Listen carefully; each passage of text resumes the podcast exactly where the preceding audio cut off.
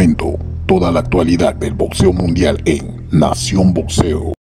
¿Qué tal amigos? Sean bienvenidos a esta quinta emisión de su podcast Nación Boxeo. Quien les saluda por acá, su amigo Ronnie González, en compañía de José Ricardo Soto. ¿Cómo estás, José? Hola, Ronnie. Hola a todos los amigos oyentes de Nación Boxeo. Eh, gracias por la invitación nuevamente. Eh, y nada, y acá estamos, acá estamos para charlar. Claro, claro, claro, tú eres parte del combo, así que esta es tu casa. Luis Velarde, ¿cómo estás, mi distinguido? Hola, ¿qué tal amigos? ¿Cómo están? Un saludo para todos los oyentes, para José Ricardo, para Ronnie y un fin de semana donde de repente eh, no hubo tanta acción como estábamos acostumbrados en las semanas anteriores, pero bueno, eh, hay bastantes cosas de qué hablar. Peleó Devin Haney, que es un tipo eh, para seguir al futuro, ¿no? Así que aquí contentos de estar aquí. Claro, claro, claro. Un weekend donde las dos principales cartillas que hubo fueron en California y en, Florida. Así que vamos a hablarles de eso, pero sin antes recordarles que pueden seguirnos en nuestras redes sociales de Instagram, de Twitter, de Facebook, en arroba Nación Boxeo. Por supuesto, también suscribirse a nuestro canal de YouTube en Nación Boxeo y estar anuente de todo lo que les vamos informando, ¿no? Día tras día en nuestras redes de cuanto a boxeo se refiere. Muchachos y amigos oyentes, el día sábado eh, se dio una cartilla allá en California, una cartilla poco común, ¿no? Porque las cinco peleas que hubo, eh, todas fueron de pesos pesados. Recuerdo que en el podcast anterior eh, José Ricardo había dicho que se habían amarrado bien las cuerdas, porque obviamente con tanto mastodonte arriba del ring, pues podía ocurrir un accidente, ¿no? Sí. Lo cierto es que en esa cartilla, pues las dos principales peleas fueron las de cubanos, que tampoco no es común ver dos pesos pesados que sean cubanos y estelaristas en una cartilla, ¿no? Eh, Fran Sánchez y Luis Ortiz, ambos no tuvieron problemas ante sus rivales. Eh, Fran Sánchez, como les habíamos comentado en el pasado episodio, pues de que es un cubano que todo indica de que pronto va a ser campeón mundial, un muchacho que viene con una vasta experiencia amateur, eh, que bueno, no, no hizo tanta selección de Cuba, pero porque decidió eh, dar el salto al boxeo profesional, pero es un muchacho que para el, para el peso en el que está, eh, tiene una gran eh, velocidad y un gran boxeo. Y ayer no tuvo problemas, el sábado, perdón, no tuvo problemas ante Brian Howard. ¿Qué le pareció esta pelea y la presentación de, de Fran Sánchez, muchachos? Eh, ¿Quién va? Luis, Luis. Oh, adelante, José Ricardo. No, este, bastante buena la presentación de, de Fran Sánchez, el animal. Me pareció eh, que, que, lució bastante explosivo. Eh, si bien el rival no, no, no fue, eh, no lo pusieron como que a ver de qué está hecho este Fran Sánchez, demostró que, que tiene velocidad, tiene pegada, tiene boxeo y sobre todo demostró para los latinos, para los cubanos, que si bien hay una un legado de Cuba, to, toda esta ola cubana que llegó con los Erislandi, con los Yuriorkis, con los King Ortiz, pueden retirarse tranquilos porque, porque Fran Sánchez es como que la nueva era del boxeo cubano en el profesionalismo, ¿no? Eh, yo creo que yo creo que él puede agarrar esa bandera. La verdad es que lució bastante bien el día, el día sábado. Luis. Sí, sin lugar a duda, un tipo que tiene eh, bastante futuro un tipo que aparenta un poco, un poco más la edad que, que en realidad tiene, ¿no? Se ve un poco más, se ve un poco mayor. Pero sí, como dice José Ricardo, un tipo explosivo, un tipo rápido. Eh, digo, ante un rival que de repente no, no es del, del, del, mayor nivel, habrá que ver cómo se desarrolla ya cuando vaya, vayan, subiendo los, eh, vayan subiendo de nivel los rivales. Eh, sabemos que está con Eddie Reynoso, con la gente del Canelo, así que por ese lado, eh, tío, tiene, tiene de lo mejor, tiene muy buenos entrenadores que seguramente están desarrollando su boxeo. Creo que definitivamente todavía tiene un par de cosas que tiene que mejorar. Eh, a veces yo creo que como que se abre mucho cuando, cuando tira los golpes. No sé si, eh, digo, de repente lo, seguramente ya lo, ya lo estarán trabajando. Porque digo, también es, es complicado ese peso, ¿no? Y mientras vaya subiendo el nivel, se va a ir complicando mucho la cosa. Pero como dice José Ricardo, da como un poco de esperanza, eh, ya que ahora se van retirando estos de Isla Millar, estos eh, Rigondó. Eh, Frank Sánchez como que sí puede ser uno de estos muchachos que, que tome la batuta y, y mantenga el, el, boxeo cubano en el mapa, sobre todo en, a nivel profesional, ¿no? Que sabemos que a veces les ha costado un poco, pero que, bueno, y Robéis y Ramírez, ¿no? Que seguramente ahora que vaya en ascenso también será una, una figura importante. Dato curioso, sí. dato curioso, eh, aunque está ahora eh, Fran Sánchez con los Reynoso, no sé si recuerdan esa pelea del Canelo con Erislandi Lara, cuando se hablaba mucho de las escuelas, ¿no? De que, de que él choca la escuela cubana contra la escuela mexicana, que cuál es mejor. Y en este caso, un, prodigio, un gran, un gran prospecto de la escuela cubana está trabajando con la escuela mexicana, que son los Reynoso. Sí, es, es, algo curioso, ¿no? Es algo curioso, ¿quién lo diría? O sea, un cubano entrenando con mexicanos, no, no, no es algo tan común. No, o sea, es, es, lo que recuerdo, ¿no? Ese choque de escuelas que hablan que mi escuela es mejor, ¿no? Que la mía, que, que la mía va adelante, que la tuya va hacia atrás, que corre, imagínate. Este cruce, todo el talento que tiene Fran Sánchez con toda esa técnica, esa a ver, ¿qué, decir de, de, la manera de entrenar de los Reynoso, el contragolpeo que, que le puedan regalar a, a Fran Sánchez lo, lo, puede convertir en un, en, un peli, en un peligro para el resto de los pesos pesados. Sí, porque la, la, la, la combinación de las escuelas puede producir resultados interesantes, ¿no? Combinaciones claro, claro interesantes sí, también claro de, sí. de, boxeadores balanceados, de boxeadores que, que, de repente tengan ese estilo cubano de, de la, de la gran defensa, ya sabes, de, de pelear de contragolpe, pero también de repente tener un poco más de ese estilo mexicano de ir para adelante y ser más entretenidos, que a final de cuentas, digo, no solamente es bueno para el público, sino bueno para ellos, porque eso es algo que incluso les puede llevar hasta, hasta cobrar bolsas más altas, ¿no?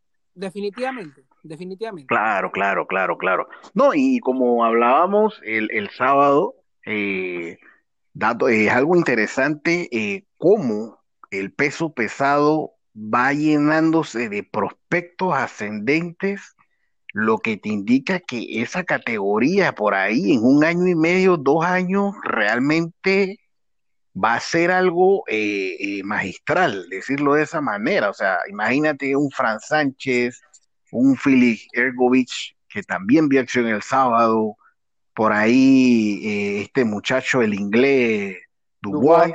Dubois. Exacto. Jenny. Que se va a enfrentar, ¿no? Exacto, eh, está el muchacho este que no falla en la burbuja también, Jared Anderson, o sea, el, el, el verdadero Big Baby. Exacto, the real Big Baby. Pero es interesante, es interesante ver eh, cómo el peso pesado se va llenando Tony de todo esto. Ah, Tony Yoka, el francés, correcto. O sea, eh, ya te digo, es, es, interesante lo que, lo que se viene para el peso pesado por ahí en unos dos años cuando todos estos muchachos estén ya, como quien dice, en, la, en, en el top de su carrera, ¿no? Y, claro. y seguro, seguramente veremos estas grandes peleas en, en, los grandes escenarios, muchachos.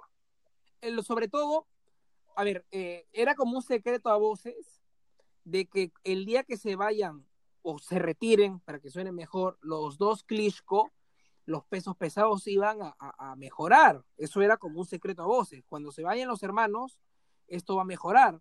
Pero no pensaba que tanto, ¿no? Eh, no, no, no, sí, exacto. No, no, se veía. Sí. Eso se vaticinaba fácil porque se veían los, los, boxeadores que llegaban, sobre todo los tres, ¿no? Que, son, que, que ahora son como que los mejores: Joshua, Fury, eh, Wilder. Por ahí se sumaba Price, aunque se cayó, se, se desinfló. Pero, pero con todos esos que están llegando, el croata que peleó el sábado, que también hay que verlo, es bastante alto. Eh, ah, es una categoría que en dos años va a ser como, como un Royal Rumble eh, en, en, la lucha, o sea, va a ser un va a ser un todos contra todos y, y a ver quién, quién es el mejor.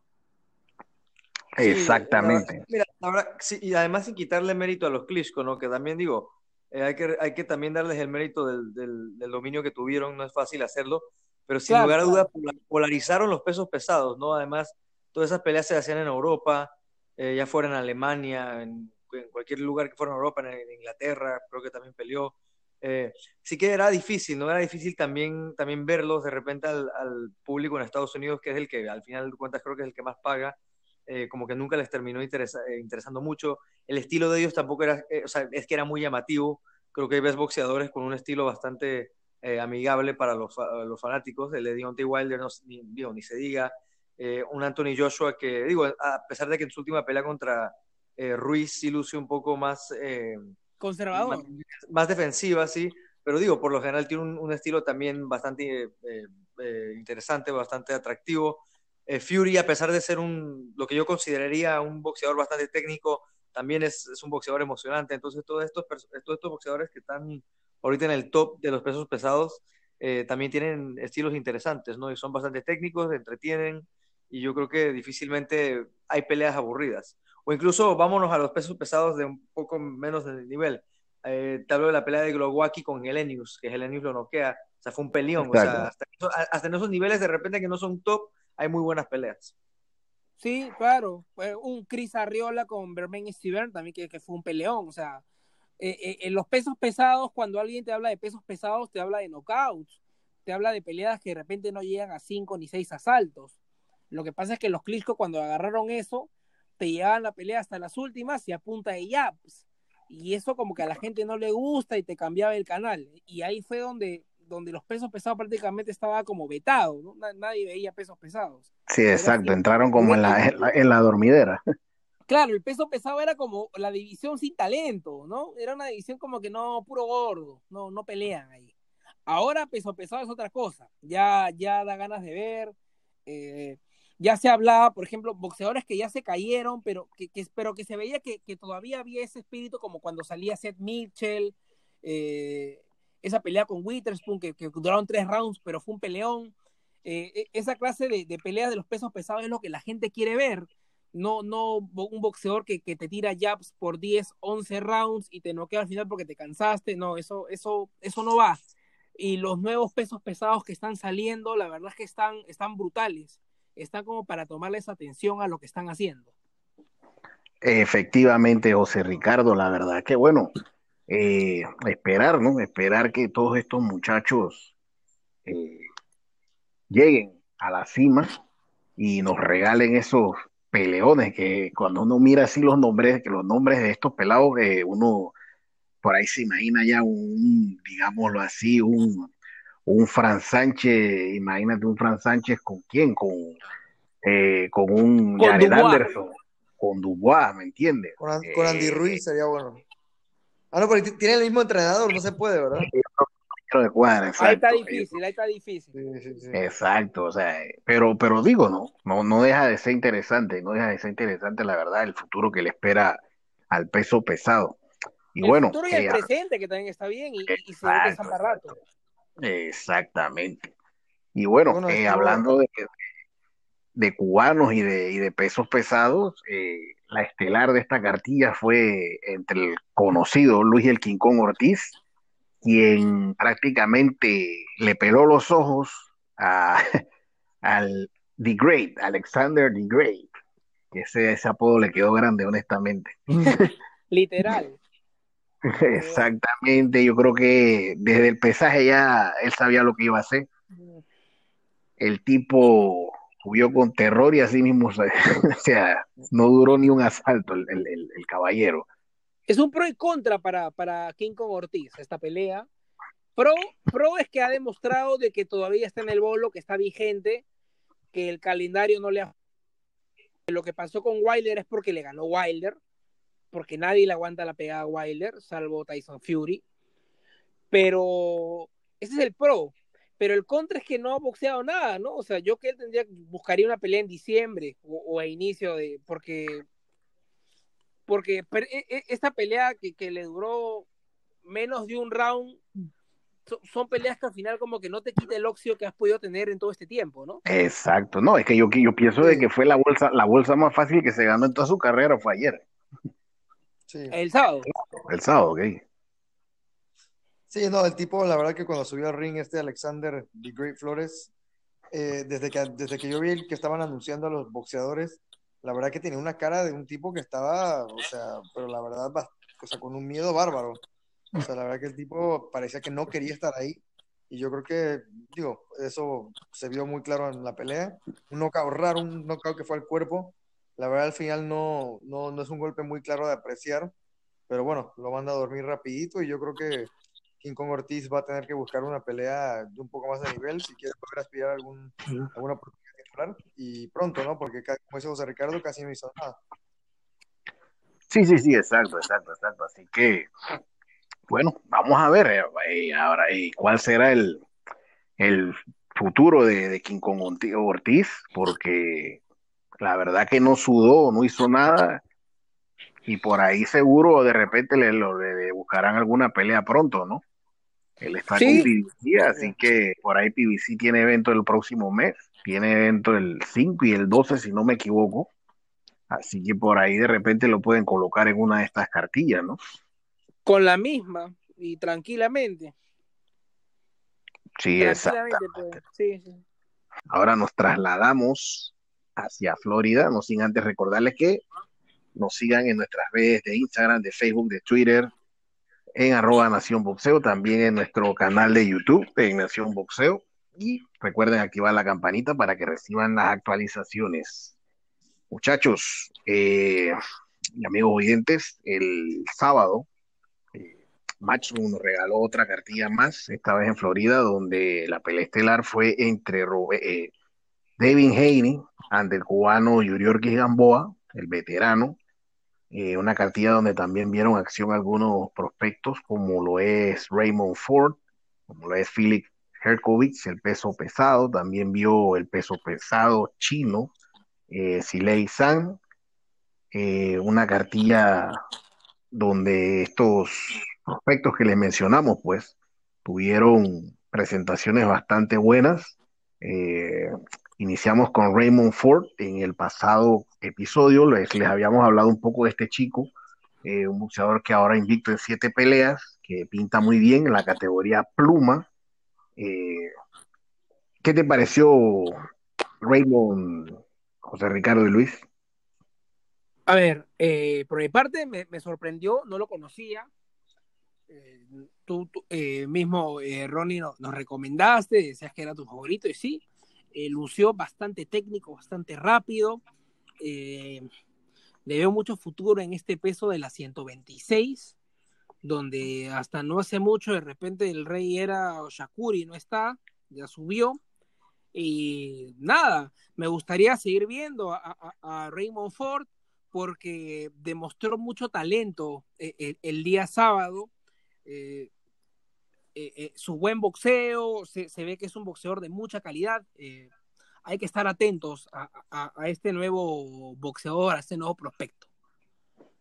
Luis. Sí, sí, sin lugar a duda, Ronnie nos había comentado que era muy, muy talentoso, yo tampoco lo había, había tenido la oportunidad de verlo pelear y sin lugar a duda fue una experiencia bastante positiva, un tipo que tiene un, un futuro bastante brillante, incluso en ese peso, si pensamos en los campeones, Josh Warrington, Navarrete, eh, digo, a lo mejor todavía es un poco eh, temprano para pensar en un campeonato mundial, pero este muchacho tiene el tipo de boxeo que se le complicaría a esos boxeadores, ¿no? Que son un tipo de boxeadores más frontales, un poco más este, unilaterales.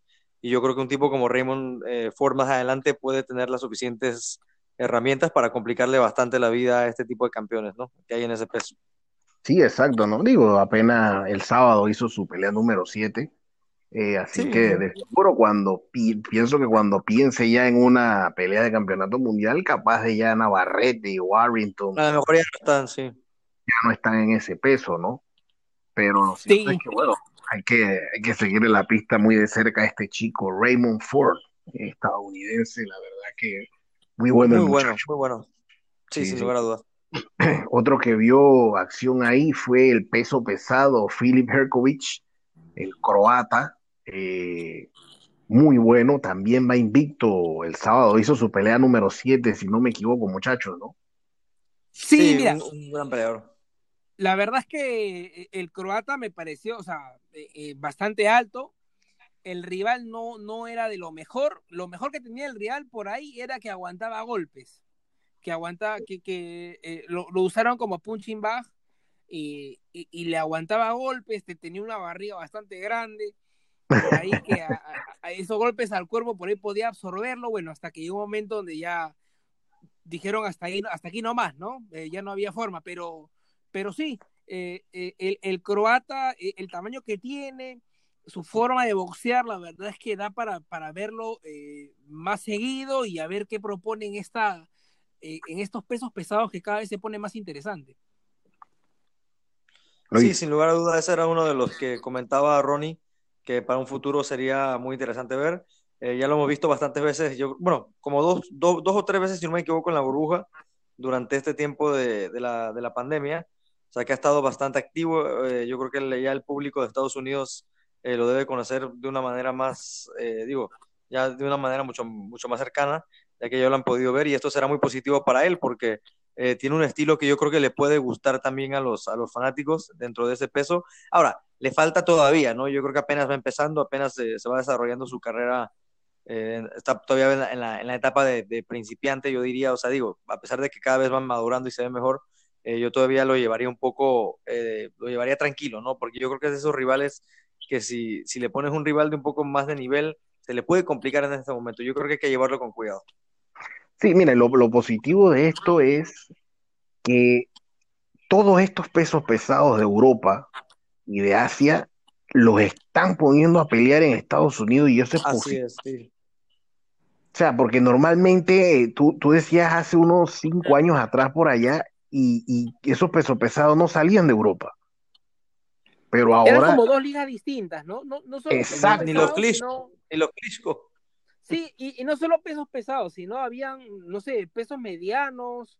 Eh, Exacto. Que, eh, yo tenía mi favorito en su momento, que era Gregor Sproxa, Gregor Sproxa, que era como Maravilla Martínez, o sea, que tenía ese estilo. Entonces yo decía, ¿por qué no viene acá? ¿Por qué siempre pelea allá, no?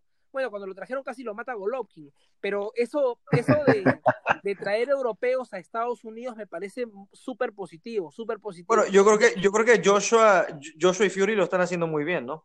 En ese sentido. Sí, sí, sí claro, claro. arrastran el marketing, todo eso, pero, pero boxeadores que no lo hacen, que, que no lo son porque le falta ese tema de marketing, me parece súper positivo traerlos a Estados Unidos. Como te decía hace un rato, yo antes veía como que eran eh, Liga Europea y Liga Americana, ¿no? Y, y, que raras veces se enfrenten. Y yo creo que ni el europeo se moría por pelear con el, con el que pelea en Estados Unidos o en América, ni el que pelea en América se moría por pelear con el europeo, ¿no? Estaban como sí, exacto. No, y es que es que normalmente, normalmente tú veías era eh, al europeo enfrentarse al americano es en una pelea titular. O sea, ahora estamos hablando que tam, estamos viendo a, a, estos europeos y estos asiáticos eh, en peleas incluso de cuatro asaltos, de seis asaltos, ya en las cartillas de Estados Unidos. Sí, así es. No, es, muy, es muy positivo, la verdad es muy positivo porque, digo, digo, parte de tener cuatro, cuatro campeonatos en un, en, en un peso, que siempre, yo, para mí me parece un número bastante, bastante bueno, por el mismo hecho, ¿no? De que los campeonatos a veces se polarizaban, de repente, eh, eh, si no los tuviéramos, eh, tuviéramos un campeón de cierto peso por ahí en un Japón o en Tailandia y un poco lo veríamos, ¿no? Entonces esa es la parte positiva de también a veces se critica la, la, cantidad de títulos, pero yo creo que si se pudiera mantener los cuatro títulos como, como Dios manda, sería, no, no sería nada excesivo, ¿no?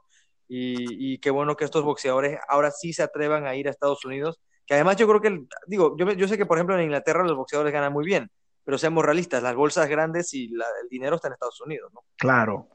Y claro, la, la, la, la, los escenarios, las televisoras y demás, ¿no? Sí. Y, y, y el horario, ¿no? Este, o sea, to, todo eso implica que las peleas tienen que ser en Las Vegas, tienen que ser o en el Madison Square Garden. Exacto, pero, exacto. Pero Europa, horario de la tarde, para esta parte del mundo no te, no te llama mucho la atención, ¿no? Eh, el horario tiene que ser las nueve y media, diez de la noche. Sí, exacto, exactamente. Aunque bueno, por lo menos en, en, el, en el último evento de, de Matchroom allá en, en Inglaterra, el, la pelea estelar que fue la de Usyk con, con Chisora estuvo prácticamente ya anocheciendo acá en América.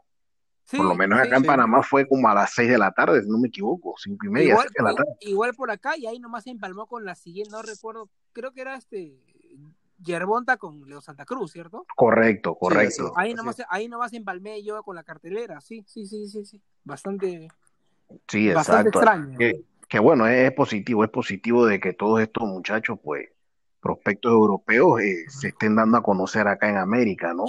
Eh, por otra parte, en la cartilla también vio acción el peso pesado, que no es novato y es un veterano en cuanto a edad. Estamos hablando de Chile San, eh, ya invicto ahora como en 21 peleas.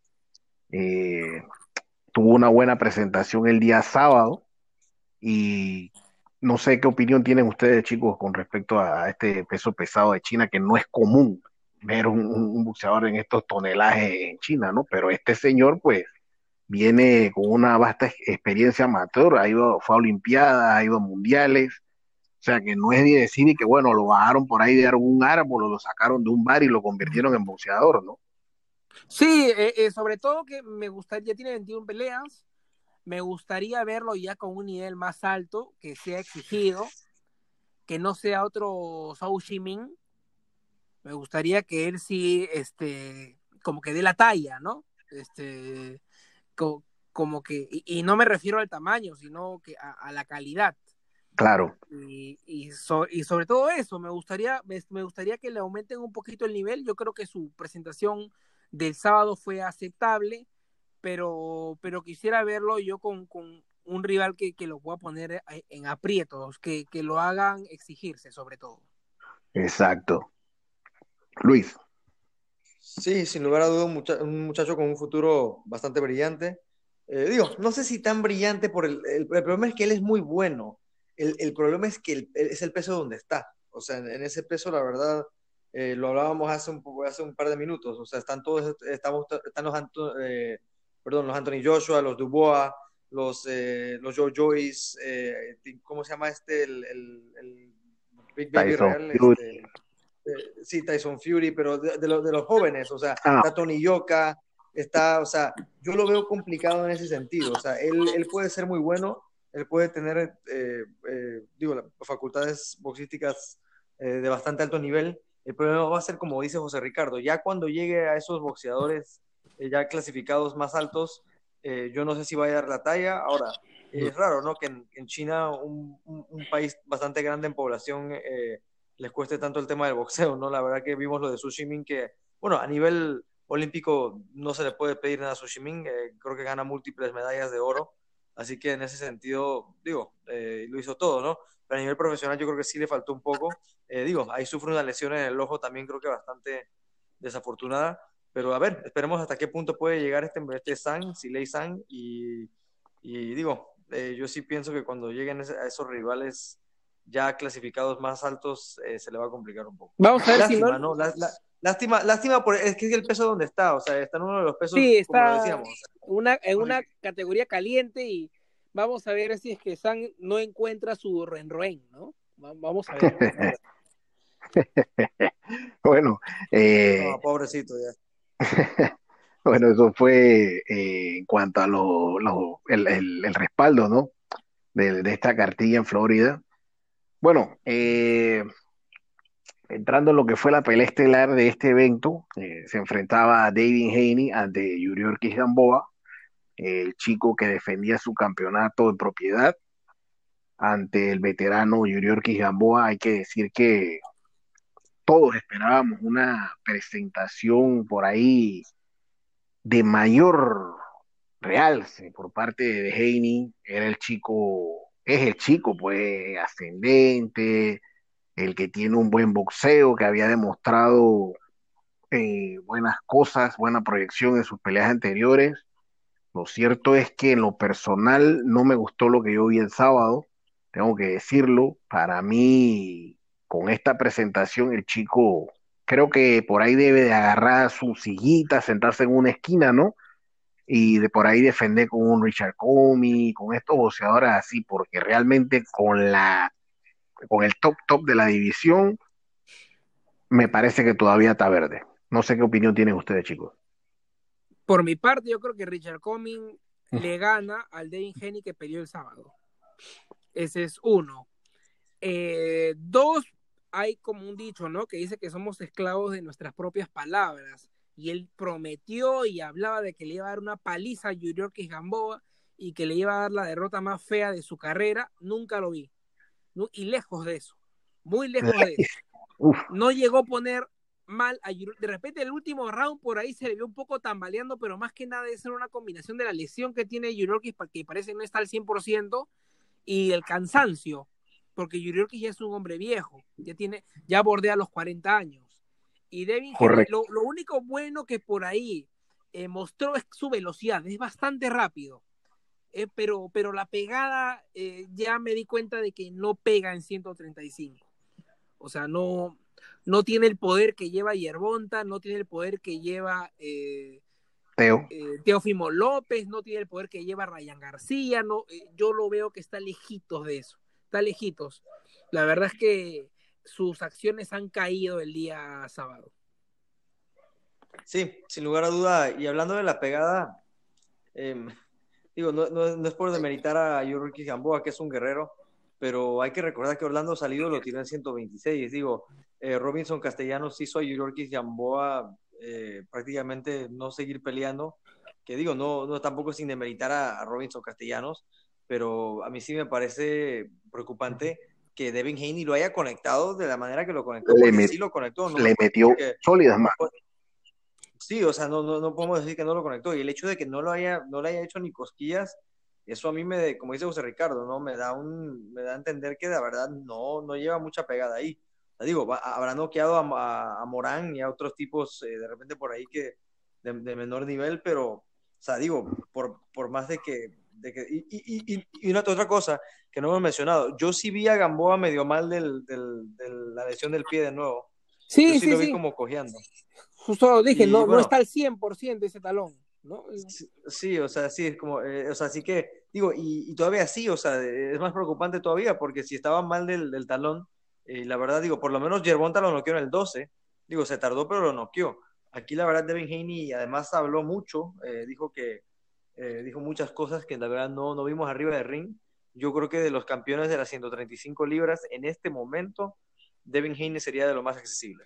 Y aparte de eso, al final de Henning quedó como un payaso, ¿no? Porque dijo como que era una cuestión de que él al final prefirió no dejarse tocar, ¿no? Y que por eso Sí, su rostro sí, no- La, la, la quiso, la quiso arreglar, la quiso arreglar. No, yo creo que quedas peor. Yo creo que mejor hubiese quedado de que de repente no fue su noche o que, o que felicita a, a Yurorkis que era más difícil de lo que él pensaba y que por eso habló de más. Yo creo que ahí queda mucho mejor a lo que el supuesto cambio de planes, ¿no? De, de Devin No, no sé si vieron a, no, no sé si vieron a Yerbonta y a Haney peleando en las redes, de Ah, ha más. correcto, correcto. Sí, y, No, la verdad que y a, y a mí, a eso me parece, a mí eso me parece vergonzoso, la verdad. Y ahí se sumó Teófimo, que le dice que es el email champion a Devin Haney. Y este, y nada, y al final Teófimo también eh, un poquito de trash talk, un poquito de, de egocentrismo diciendo de que él es el único campeón de la 135. Mira, lo cierto, lo es. cierto es que, porque hay gente que dice que bueno, de repente el chico no tuvo, su- eh, no fue la noche de él, pero aquí es donde yo pregunto, o sea, no es tu noche precisamente el día que debió ser tu noche, o sea, el día que te ponen al rival de mayor renombre de tu carrera, es el día que vas a pelear así. Sí, pues. Sí. ¿Cómo es eso? Sí, no, sí, o sea, yo creo que, yo creo que, yo, yo estoy, o sea, no, no estoy decepcionado, pero digo, porque digo, el tipo ganó y ganó, claro, pero sí me quedé con ganas como de, "Mm, este es el, el Devin Haney del que todos hablábamos, del que todos decíamos que, wow, iba a ser, un, eh, digo, que seguramente será una, una estrella del boxeo. Digo, es un niño. pero yo creo que sí le falta o sea, le, le falta, le falta mucho más, le falta mucho más de lo que pensábamos hace un año. Yo creo que estamos claros. Hace un año incluso se decía de que Devin Haney le ganaba a cualquiera. Y que Así se es, decía exacto. así, Así es, se, así. se- se decía así. Devin Haney le ganaba a Yerbonta, le ganaba a Ryan, le ganaba a Teófimo y cuidado, le causaba muchos problemas a Lomachenko. Así se decía. Y hoy en día yo creo que si Yo Loma- lo pondría, yo lo pondría al final de la, de la, de la, de y la hoy en día yo creo que si Lomachenko le llama por teléfono y pelean, yo creo que Lomachenko le gana. Sí, Lo que sí. yo en lo personal, en lo personal, eh, pienso que a ninguno de los top le, le, le gana. Ni a Teo, ni a ¿Y a Jorge Linares? Pre- ¿Y a Jorge Linares? la tiene Ni a- la veo bien pareja. atrevo a decir que ni a Linares, ni a Linares lo, le- lo veo ganando ahora mismo. Lo que pasa es que, es es que el problema para Linares son esos boxeadores que pegan y lo hacen sangrar, ¿no? Es el gran problema. Pero yo creo que Gen no haría sangrar a Linares con la pegada que lleva. Y, Exacto. este, y otra cosa, y otra cosa, no sé si recuerdan que hasta no hace mucho se hablaba de una pelea de Devin Henning con este, este que está en la 126 ahora. Este. Que peleó ¿Cuál? con Lomachenko, se me, se me va el nombre. Uno que pelea una vez al año, nada más. Ah, Gary. Ah, con Gary Russell. Gary Russell No, Jr.. pero está muy chico. Gary Russell es un enano comparado con... Pero, pero recuerdas que, recuerdas que Gary Russell alzaba la mano para pelear con, con, con Devin Henning. Sí, Y hasta con Crawford. Crawford comentó una Sí, vez. lo, que pasa es que yo creo que ya eh, Gary Russell está entrando ya en la etapa esa de, de, de- de desesperación, no sé, o sea, el tipo cada vez Porque es muy bueno, ¿eh? sí, o sea, es un es tipo bueno, pero, es un gran boxeador. pero Ahora, es que digo, que nadie se explica es, o sea, el tipo pelea una vez al año y él dice que él es conforme con eso, entonces, para después entonces estar haciendo esas locuras que, que quiere pelear con Crawford, que quiere pelear con Haynes, o sea, hermano, entonces, ¿de qué estamos hablando? Sí, sí, eh, y, como, Sí. y, y ni que ganara un millón de dólares por pelea, ¿no? Gana Sí, mucho sí, sí, menos. sí. No, no, Ahora, no, el a lo que yo... Dale, Pedrito. No, no, no, digo, el, el tipo yo creo que ya está entrando en la zona goofy, honestamente. Y aparte de eso, con, con lo que se vio de Devin Henning el sábado, la verdad es que a lo que yo le veía nulo ganar a Gary Russell, ahora yo sí le veo como que algo de posibilidad, porque él no está viejo como Gamboa. Yo lo veo, yo lo veo complicado por el tamaño, la verdad. Sí, es que, es que no veo, a- no veo a Gary por allá arriba, tu- o sea, Gary es un, Gary es un, hay que decirlo, es un boxeador de muy baja estatura. Es chiquitito. Sí, y por allá arriba en ligero, no, no, no, qué va, qué va, no lo veo, por más talento que tenga, yo no lo veo peleando allá. Va a regalar hasta Ok. peso. Pero lo cierto es que, que Haney, honestamente, sí dejó como mucha duda el sábado, hay que decirlo, eh, no fue, no fue la, la presentación que todos esperábamos que, que hiciera, o sea, y lo habíamos dicho en el episodio anterior de que, o sea, él tenía que ganar de manera convincente. Tenía que noquear Ganó. del sexto round. Ganó, ganó, ganó, ganó su pelea, sí la ganó, pero no fue esa presentación categórica, contundente. O sea, Gamboa hasta le metió Yo mano. siento que le falta, le falta explosividad a Haney, como que le falta confianza, no sé, le falta... Algo le falta, Ga- le falta Gamboa le, brillo, gan- algo. Gamboa le ganó entre dos. y Lo que le falta, lo que le falta es ser un poquito más de hum- de humilde, eso es lo que le falta. O sea, deja de estar hablando tanto, de estar presumiendo tanto, hermano, usted no es nadie ahora mismo, usted es campeón, sí, pero agarre con calma las cosas, que usted todavía, eh, usted todavía no es nada. Es campeón de una división que hay como seis campeones. Exacto, y, y no es que y no es que eso sea manco. Me Claro. explico, o sea, una división No, pues. de las más calientes que hay en el boxeo en la actualidad. Sí, definitivamente. Y, que- sobre todo, y sobre todo era una pelea que le pedía a Gary Russell noquear hasta antes del sexto, antes del octavo asalto. Era un tipo que, como decía Luis, se había caído con Orlando el City salido en divisiones abajo. En el 2012, Michael Farenas le- lo sorprendió y lo mandó a la lona en aquel Márquez Paquiao 4. Entonces, era un box, era, eh, yo creo que Gamboa es un boxeador que, que, que no, te- no tiene quijada y ya ha sido muy golpeado. Terrence Crawford casi lo mata. Entonces, eh, eh, era como para poner la cereza en el pastel y desgraciadamente. Sí, o sea, es, es preocupante, es preocupante que Haney no lo haya, no lo haya podido por lo menos tumbar. O sea, es preocupante. Sí, efectivamente, o sea, como bien tú dices, José Ricardo, o sea, no podemos decir que no, pero es que, que, que Gamboa no está golpeado, porque eso es imposible decirlo solamente con la paliza que le dio Crawford. O sea, Claro. no podemos decir que, o sea, el tipo sencillamente le asimiló de lo más normal la pegada a Hein. O sea, se la asimiló. Aquí no, no busquemos otro de que no, no, se la asimiló. O sea, ni siquiera tuvo la necesidad de amarrarlo, ¿no? Cada vez que Nada, nada, nada. Y lo gracioso es que muchas veces Henning amarraba a ese- eso es lo que te iba a decir, o sea, que, que el que amarraba a veces era Hein. O sea, fue preocupante, de verdad, de verdad. Yo que él no, Sí, la verdad que no, no. pidió ni a Ryan. Ahora, ¿ustedes piensan que por ahí de repente a Haney le podría hacer falta un entrenador un poco más experimentado, que no fuera su, su papá? Bueno, eh, es que este es un problema, bueno, ustedes yo se los he comentado y, el que me conoce sabe que yo soy enemigo de eso, pero ah, normalmente esas combinaciones padre-hijo no son las mejores. no he dicho que todo el tiempo, o sea, digo la mayoría de las veces, esta- estas combinaciones no son las mejores, eso siempre queda mal, eh, por ahí, o sea, yo pienso de que está bien, tú estás con tu hijo desde amateur, pero, o sea, yo pienso como que, hey, ya hiciste lo que tenías que hacer con él, déjalo que, que, que busque otro entrenador de primer nivel, pues ya que el muchacho aprende otra cosa, pero el problema es que se van ahí, se van ahí, se van ahí, después entonces vienen los problemas. Yo, yo, yo voy Sí. por el lado, yo voy por el lado de que todo depende del boxeador, eh, todo depende de lo cómodo que se sienta con el entrenador, ya sea su papá o no, porque mucho se hablaba, no sé si recuerdan, cuando pelea Canelo con, con Mayweather, de que hasta le echaban la culpa a Eddie o a los Reynoso, ¿no? A Chepo y a Eddie. Y hasta le decían al Canelo, cambia esa esquina, no. cambia esa esquina, vete, vete con otro, no sé, con Freddy Roach, no sé. Pero, Yo me incluyo, yo, yo, lo hice, yo lo hice. Y, y- y Eddie Reynoso es el, para muchos el mejor boxeador, el mejor entrenador de Es- boxeo actualmente. Entonces, yo todavía le doy este beneficio de la duda a la esquina de, de Devin Haney, al- a, a- que en este caso su papá es el que lo lleva, y vamos a ver qué, le- qué, qué le dice el futuro, ¿no? De, de momento yo todavía no creo que sea esquina. Yo creo Sí, que es un tema de, yo creo que es un tema de actitud y bajarse un poco el ego. Exactamente, exactamente. Y esperemos que lo haga, ¿no? Todavía está a tiempo, todavía tiene Es un 21 años. Sí, es, Hay que recordar es niño. un Y de los jóvenes de los, que- de los, de los campeones ahí también, hay que recordar eso.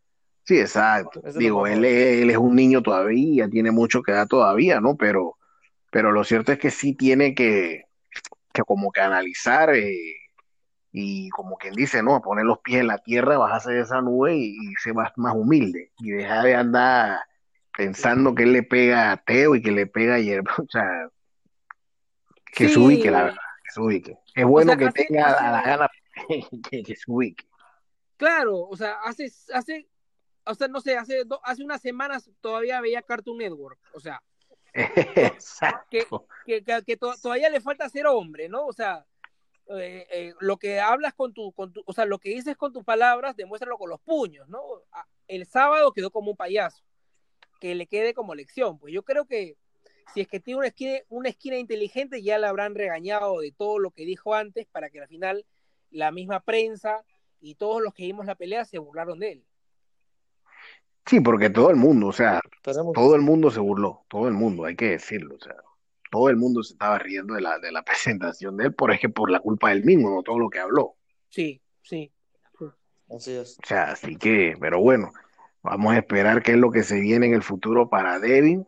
Eh, por ahí alguna defensa con alguno de los clasificados mundiales, eh, porque realmente unificación no, no veo en el panorama, no lo veo, lo reconozco, no veo una unifica- unificación con Teo, nada de eso, no. Lo pienso por ahí que le van a poner a defendernos con alguno de los clasificados mundiales. Un Richard Comey. Sí, exacto, ¿no? Un Richard Comey. Ah, sí, qué peleón sería ese. Peleón. Pero bueno, vamos a esperar. Así que eso fue lo que ocurrió el fin de semana. Eh, para esta semana también hay actividad el día sábado, hay cartilla en Inglaterra, una cartilla interesante de mujeres, muchachos, donde las tres peleas de arriba son de mujeres, pelea Katie Taylor, Terry pelea Harper, ¿no? Terry Harper, eh, otra cartilla de Matron, hay que decirlo, ¿no? Eh, dijeron realmente un bárbaro, un bárbaro este señor. Eddie Hearn es alguien que está salvando al boxeo, de verdad. Sí, O sea, no, el más tipo, que el tipo. salvar, está poniendo el boxeo en, en lo más alto. Más que salvar, es- Y el sábado Crawford con Brook. Correcto, el sábado también es la pelea de Terence Crawford con Brook, eh, la revancha de, de Andrew Moloney contra Joshua Franco, Wow. sí, una cartilla también que está llena de prospectos. Va Elvis Rodríguez, el dominicano que parece que Bob Arum está enamorado de, de Elvis Rodríguez, lo está poniendo, le ha dado una actividad impresionante en esta pandemia a Elvis Rodríguez, la verdad que yo creo que es el que más ha peleado de su establo en esta burbuja. puede ser, puede ser Sí, pero es muy interesante, un peleador muy interesante.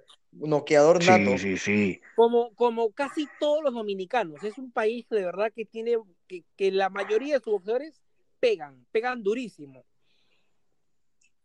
¿Se acuerdan de Joan El Guzmán? Sí, cómo Tyson, no. el Tyson Eh, dominicano. Sí. Sí, sí, eh. O sea, eh, do- dominicano pegaba él, pegaba Argenis Méndez, pe- este, el mismo Claudio Marrero también tiene muy buena pegada, Banana Rosario, es un país que, que tiene muy buenos pegadores. Sí, sí, sí, sí, sin duda, sin duda.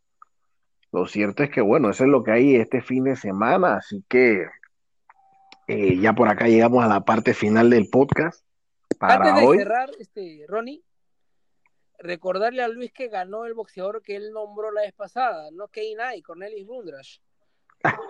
Unidos Bundas, ¿cómo no? Bueno, contra, contra, contra ese rival, aún así con 50 años, si no ganaba, me preocupaba. Sí, Juan- ya, ya Cornelio tiene 50 años, ¿verdad? Sí, sí, sí, sí. 47 Tiene, tiene años. 47, eh, el, el título que él tenía se lo gana Germán Charlo y Cornelius Bundrash cuando gana ese campeonato sorprende a todos porque le gana al King Molina, a ese mexicano que es en ese paquete de mexicanos que no pelea como mexicanos, ¿no? Que va para atrás, que cabecea, que se mueve bastante. Cornelius Bundrash lo sorprende a él y ahí es donde más o menos se vuelve famoso en el radar del boxeo. Ya tenía sus años Sí. Sí, también, ¿no? le ganó con casi 40 años a, a- a King Molina.